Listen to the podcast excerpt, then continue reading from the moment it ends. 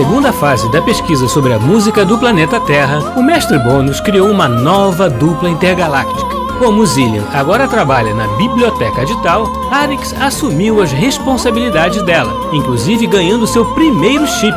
Mas, por outro lado, terá que tomar conta de Urian, mais novo e mais sapeca que ele. Nesta nova fase, as crianças poderão abduzir os compositores para que o mestre Bônus possa conversar diretamente com eles e entender, finalmente, como um planeta tão rudimentar como o nosso pode ter uma música tão boa. Mas os compositores se esquecerão de tudo que viram e viveram logo depois, ao contrário de nós, que vamos acompanhar tudo bem de perto, conhecendo ainda mais sobre a música do planeta Terra.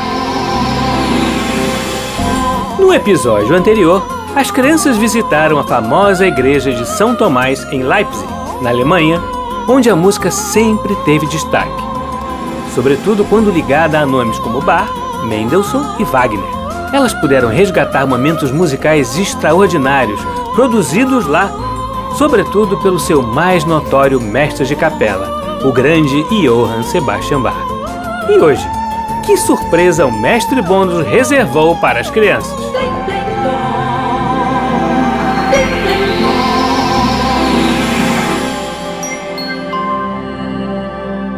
Ah, eu já desisti de adivinhar o que o mestre programou para a gente, Arix. Ele sempre nos surpreende com uma coisa diferente.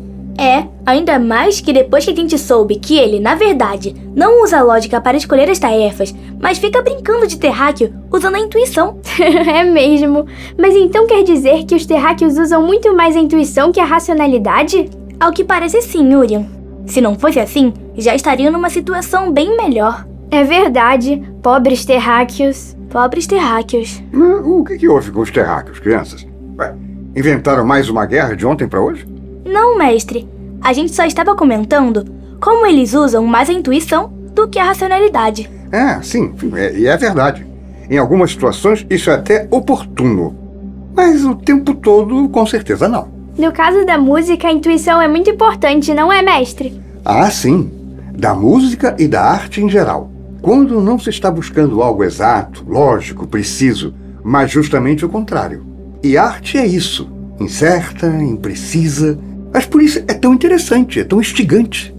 Por falar em instigante, mestre, nossa tarefa de hoje também é instigante? Não tenha dúvida, Alex. Hoje eu vou instigar vocês através da abdução de mais um grande compositor terráqueo. Desta vez, um especialista na arte de cantar uma história. Ou seja, um especialista em ópera. Exato. Então, há uma boa probabilidade de ser italiano. Muita? Puccini. Não. Cherubini. Não. Panini. Panini quer dizer sanduíche em italiano. Foi uma tentativa, ora. Já sei. Rossini. Acertou. Ah, você sempre acerta. Mas você fez uma boa tentativa. é verdade. Nosso visitante será então o grande Giacchino Rossini, um dos maiores nomes do gênero. Então, não é à toa que ele é italiano. Verdade. A Itália é de fato o principal berço desse gênero de música terráqueo tão encantador que é a ópera. É, há muitos compositores italianos nessa área mesmo. Sim, já aprofundamos bastante nosso estudo, inclusive trazendo outros mestres não italianos, como o brasileiro Carlos Gomes, por exemplo. Mas a gente pode entender melhor o pensamento de um compositor conversando diretamente com ele, não é? Pode sim. É isso que faremos tendo o Sr. Rossini entre nós. Ele é de uma família de músicos, mestre? Sim. Seu pai tocava trompete e trompa e sua mãe fez carreira como cantora. Então, estava no sangue, como diziam os terráqueos. Vamos escutar alguma música dele antes de trazermos, não é, mestre? Sim, isso tem dado muito certo e não há por que fazermos diferente. E o que vai ser? Acho que podemos começar com uma de suas aberturas, pois seria interessante apreciarmos as áreas junto com ele. Legal. Ele compôs muitas óperas, mestre. 39. Nossa, muita coisa mesmo. E que abertura de ópera vamos ouvir? Uma das mais conhecidas, a da ópera Guilherme Tell. Vale a pena começarmos por ela.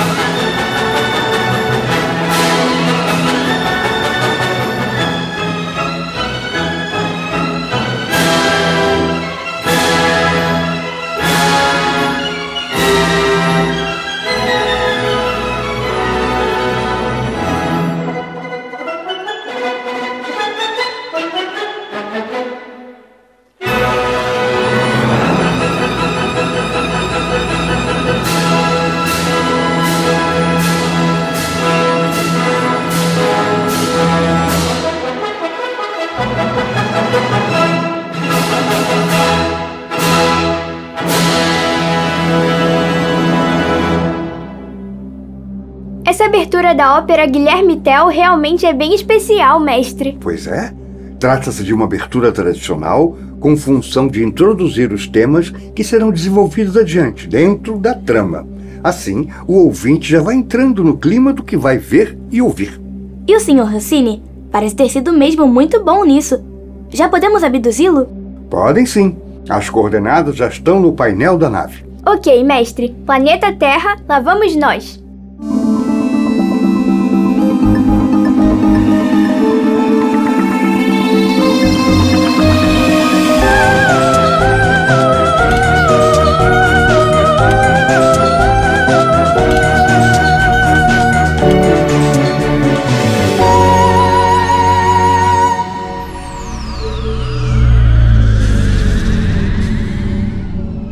Pronto, mestre. Aqui está o Sr. Giacchino Rossini. O abduzimos quando ele estava na cozinha, preparando alguma iguaria terráquea. É, deu vontade de provar. Bom, é, o Sr. Rossini provavelmente também é um ótimo cozinheiro. Aliás, os italianos, em geral, são. Podemos tirá-lo da cápsula casúlica? Não sem antes eu fazer a hipnose intergaláctica. Ah, é. Já ia me esquecendo. Sr. Rossini, o senhor está entre amigos. Quando acordar, irá absorver a experiência de abdução para uma nave italiana, encarando o fato com naturalidade.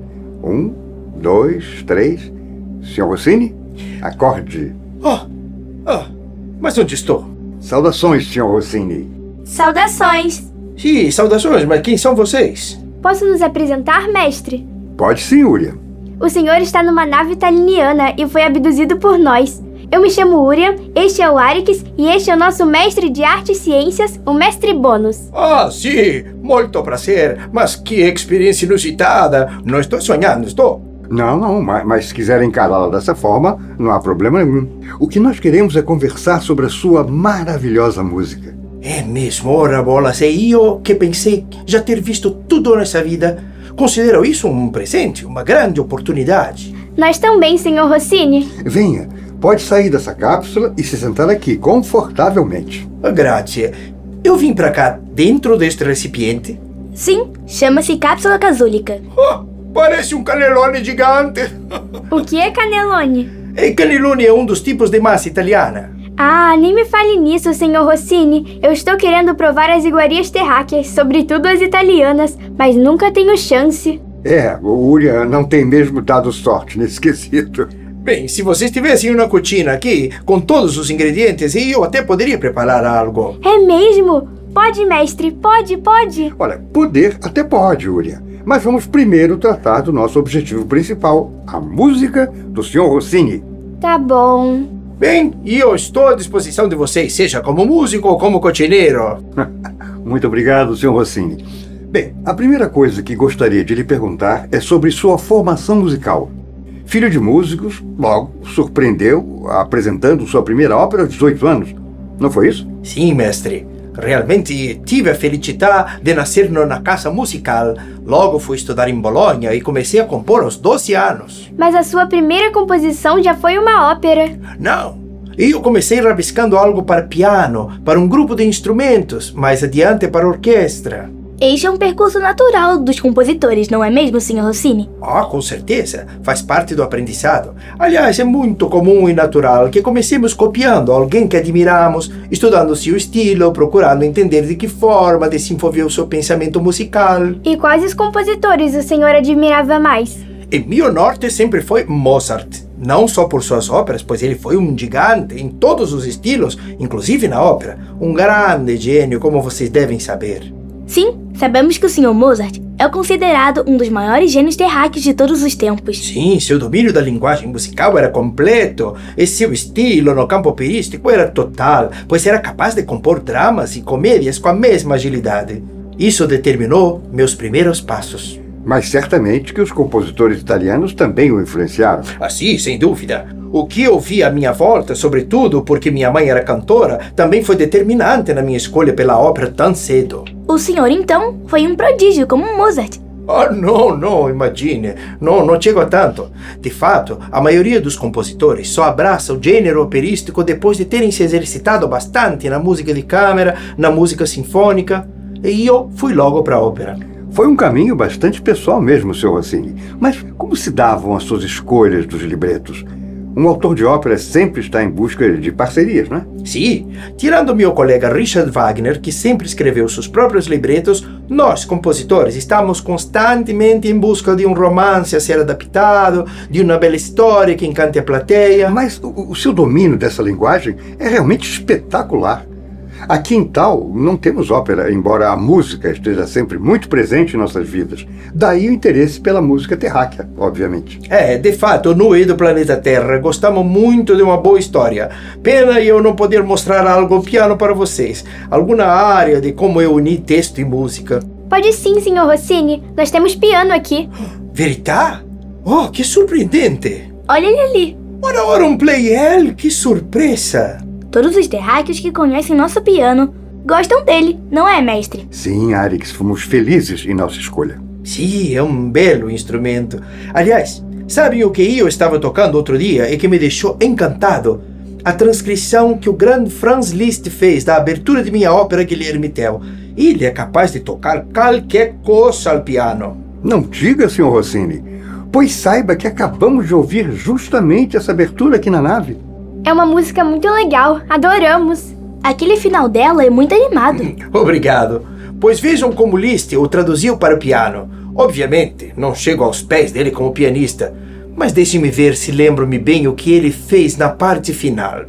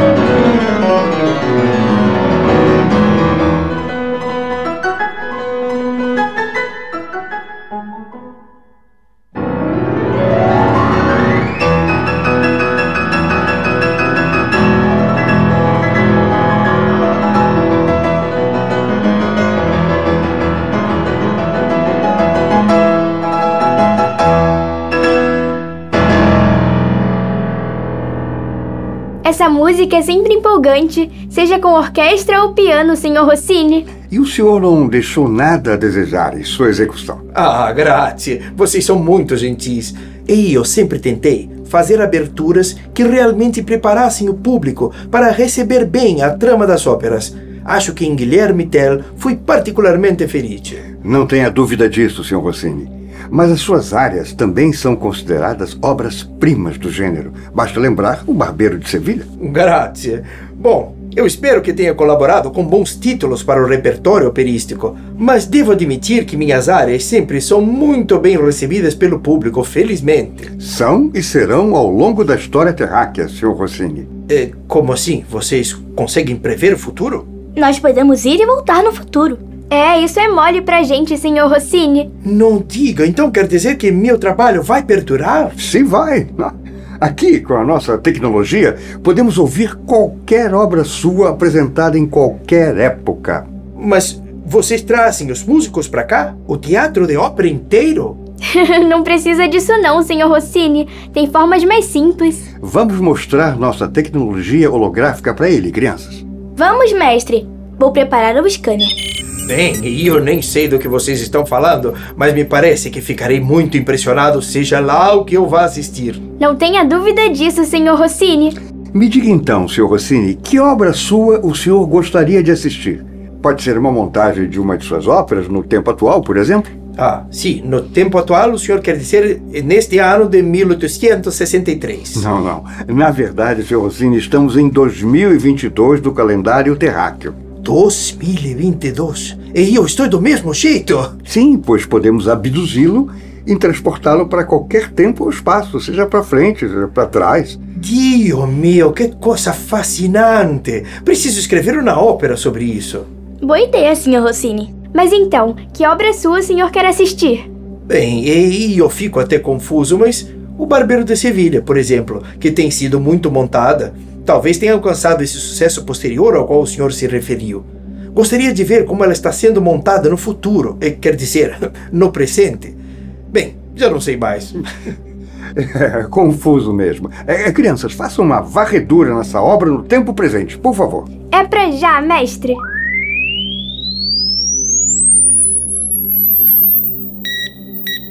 Pronto. Nossa, tem um monte de opções. Viu, Sr. Rossini? Metropolitan Opera House em Nova York, Scala de Milão, Ópera Garnier em Paris. Minha nossa, é verdade. Que montagem o senhor quer assistir? Bem, talvez essa de Nova York, pois os hábitos de lá devem ser bem diferentes dos da Europa, não é? Sim, embora no que diz respeito à montagem da ópera em si, não mude muita coisa. Mas saiba que essa é uma das principais casas de ópera do mundo e que suas obras estão sempre presentes em sua programação, com o devido destaque que merece. Puxa, muito obrigado. Estou preparado, podem começar.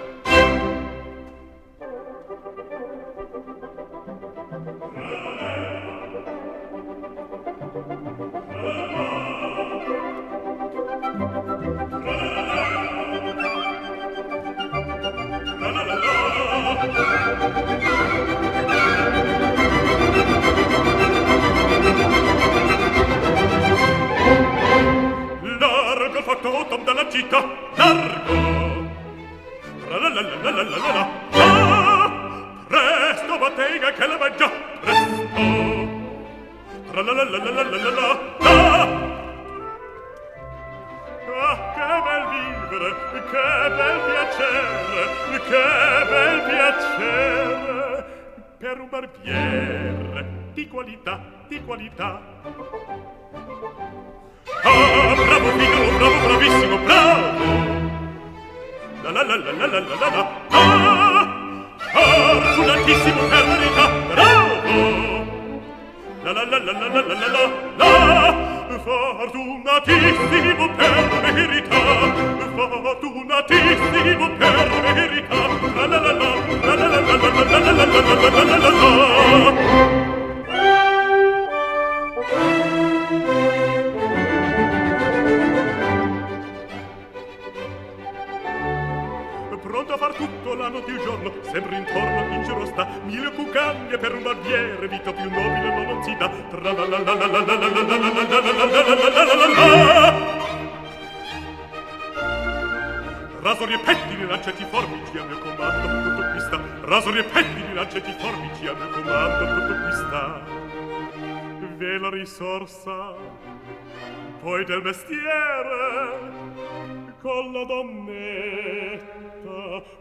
cavaliere con la donnetta tra la lallera col cavaliere tra la la la la la.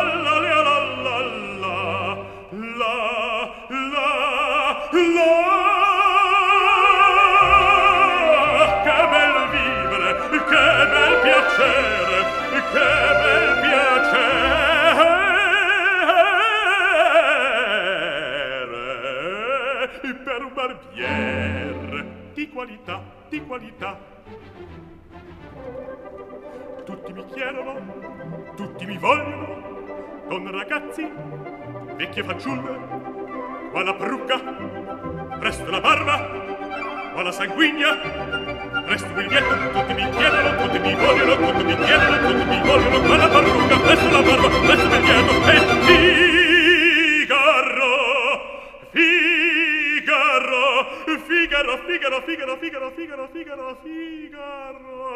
Ahimè, ahimè, che furia poi che falla uno alla volta. Per carità per carità per carità uno alla volta uno alla volta uno alla volta per carità. Figaro son qua. Ehi hey, Figaro. Son qua, Figaro, qua, tigro là, tigro qua, tigro là, tigro su, tigro giù, tigro su, figaro giù quanto moltissimo sol come le fulmini sono fantanto per la città per la città per la città per la città per la città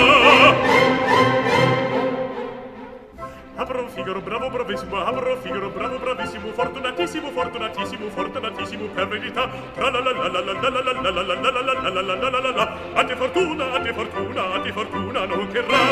Sono il fantasma della città, sono il fantasma della città, della città.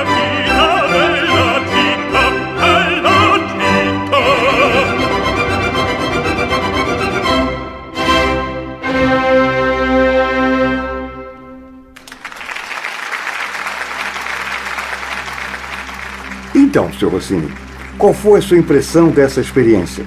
A apresentação eu vi que o impressionou muito. E eu devo estar com outra cor. Nunca pensei que fosse presenciar algo assim. Bem, a sua cor ainda é a mesma.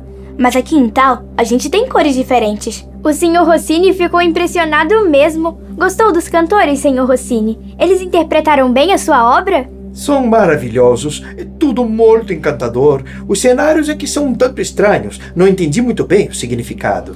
Isso é certamente uma visão artística diferente de sua obra, Sr. Rossini. Evidentemente, os artistas envolvidos refletem a sua época e interpretam a sua obra com outros olhos. Sim, é dessa forma que estou vendo a experiência também. Mas, por outro lado, isso faz com que a sua obra perdure, justamente porque vai sendo lida, interpretada de novas formas. Sim, faz todo sentido. Esse personagem do barbeiro é bem engraçado. Sim, Fígaro conquistou a simpatia do público logo que entrou em cena pela primeira vez. E sua área tornou-se uma das mais famosas de todos os tempos. É verdade. Não tenha dúvidas disso, Sr. Rossini. Pois saiba que quando ela estreou no Teatro Argentina, em Roma, muita gente torcia contra ela. Como assim torcia contra? O compositor Giovanni Paisiello já havia escrito na ópera a partir da mesma história, que é um romance de Pierre Beaumarchais. Então seus admiradores não gostaram que eu tivesse escrito a minha versão. Já entendi. Começaram a comparar uma com a outra. Exatamente. Por isso, a prima récita da ópera não foi bem recebida. Já havia uma animosidade natural para com ela. Ah, esses terráqueos. Porém, não há dúvida de que a sua versão suplantou em muito a de Paisiello. E não demorou muito a acontecer isso. Sim, e mio Figaro de fato fez figura. Mas nós não vamos continuar a ver a ópera, mestre? Bom, deixemos que o nosso convidado decida. Por mim, iremos, claro. Imaginem se eu perderia uma oportunidade como essa. É tudo tão fascinante. Pois então, vamos ao segundo ato. Posso reativar, mestre? Pode sim, Uria.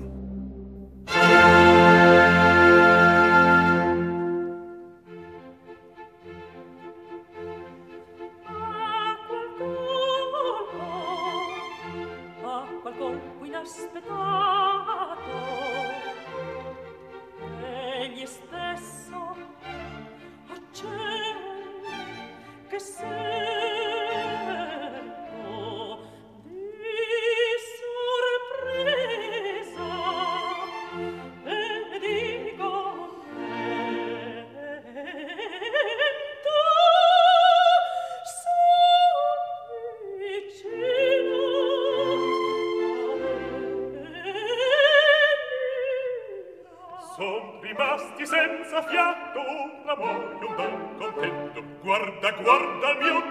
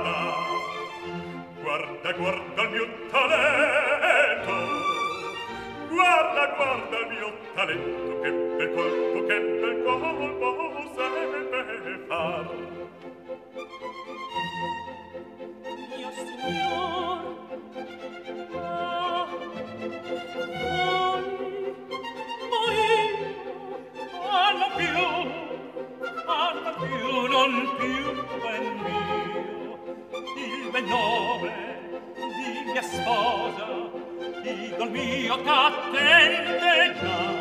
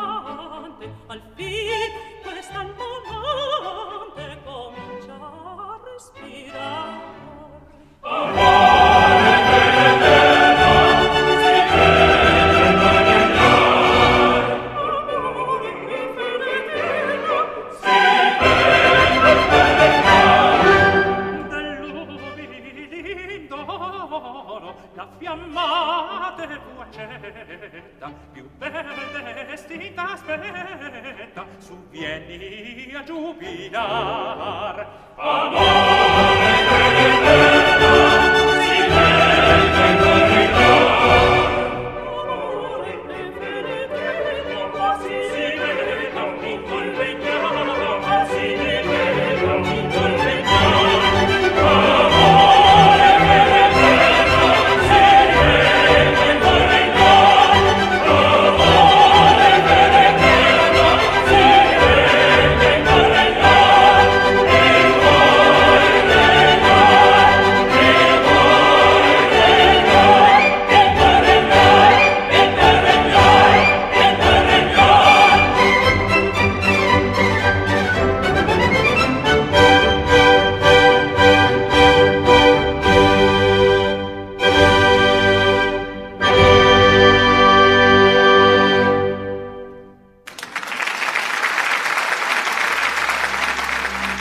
Realmente uma obra-prima, Sr. Rossini. Obrigado, mestre.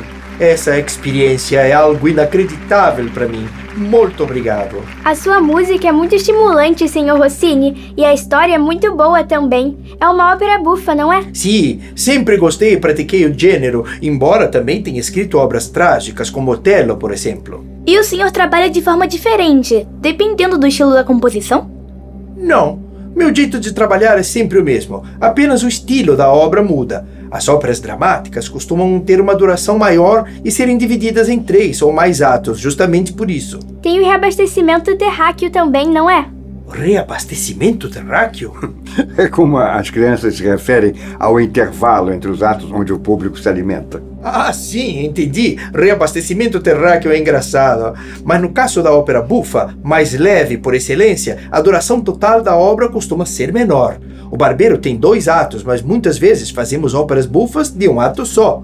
E as escolhas dos registros vocais dos personagens, Sr. Rossini? O senhor segue algum esquema básico? E eu diria que sigo minha intuição e uma certa naturalidade no perfil de cada voz. É verdade que os papéis principais, sobretudo se são heróis, acabam mais com as vozes mais agudas, como soprano e tenor. Ah, eu já reparei nisso, Sr. Rossini. Os personagens mais sombrios costumam ter vozes em registro grave. Sim, isso é quase que um padrão mesmo. E acho que faz sentido, o que não quer dizer que não possa haver exceções, não é?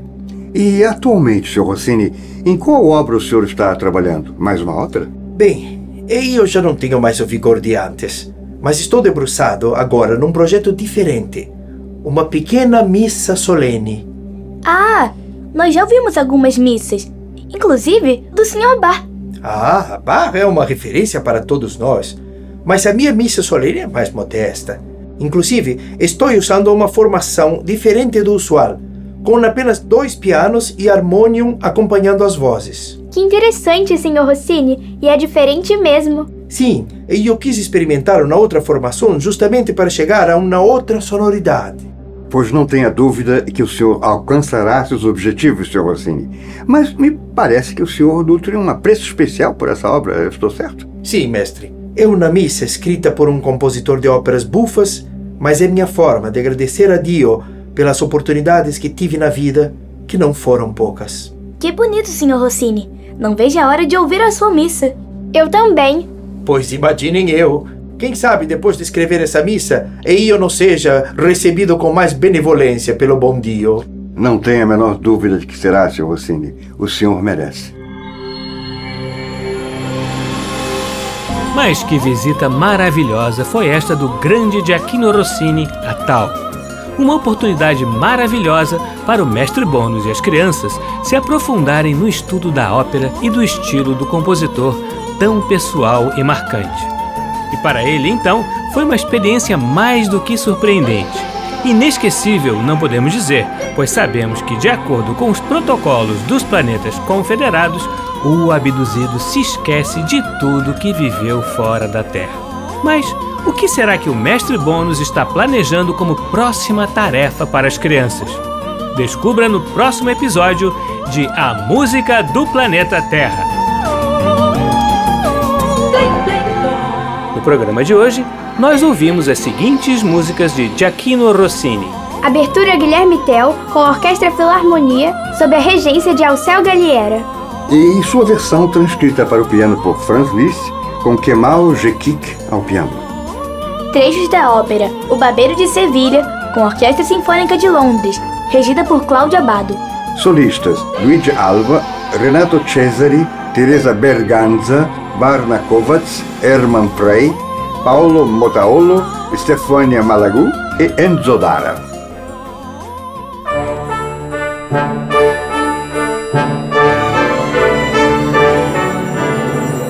O programa Blim Blim Blom é uma criação de Tim Rescala. É escrito por mim e por Maíra de Assis e tem sonoplastia de Silas Mendes. A música do planeta Terra tem Bettina Fonseca no papel de Arix. Isabela Costa, no papel de Urian. E Leonel Fischer no papel de Mestre Bônus. Você também pode ouvir o nosso programa na internet no site mecfm.ebc.com.br ou no aplicativo EBC Rádios para Android e iOS. Participe do nosso programa e escreva para nossa central de atendimento no e-mail ouvinte@ebc.com.br. Ou ainda nos ligando ou enviando mensagem pelo WhatsApp ou Telegram no número 997100537, DDD 21. E nosso ator convidado de hoje foi Cláudio Mendes. Até semana que vem, crianças. Sempre aos sábados ao meio-dia, no programa Blim Blim Blom.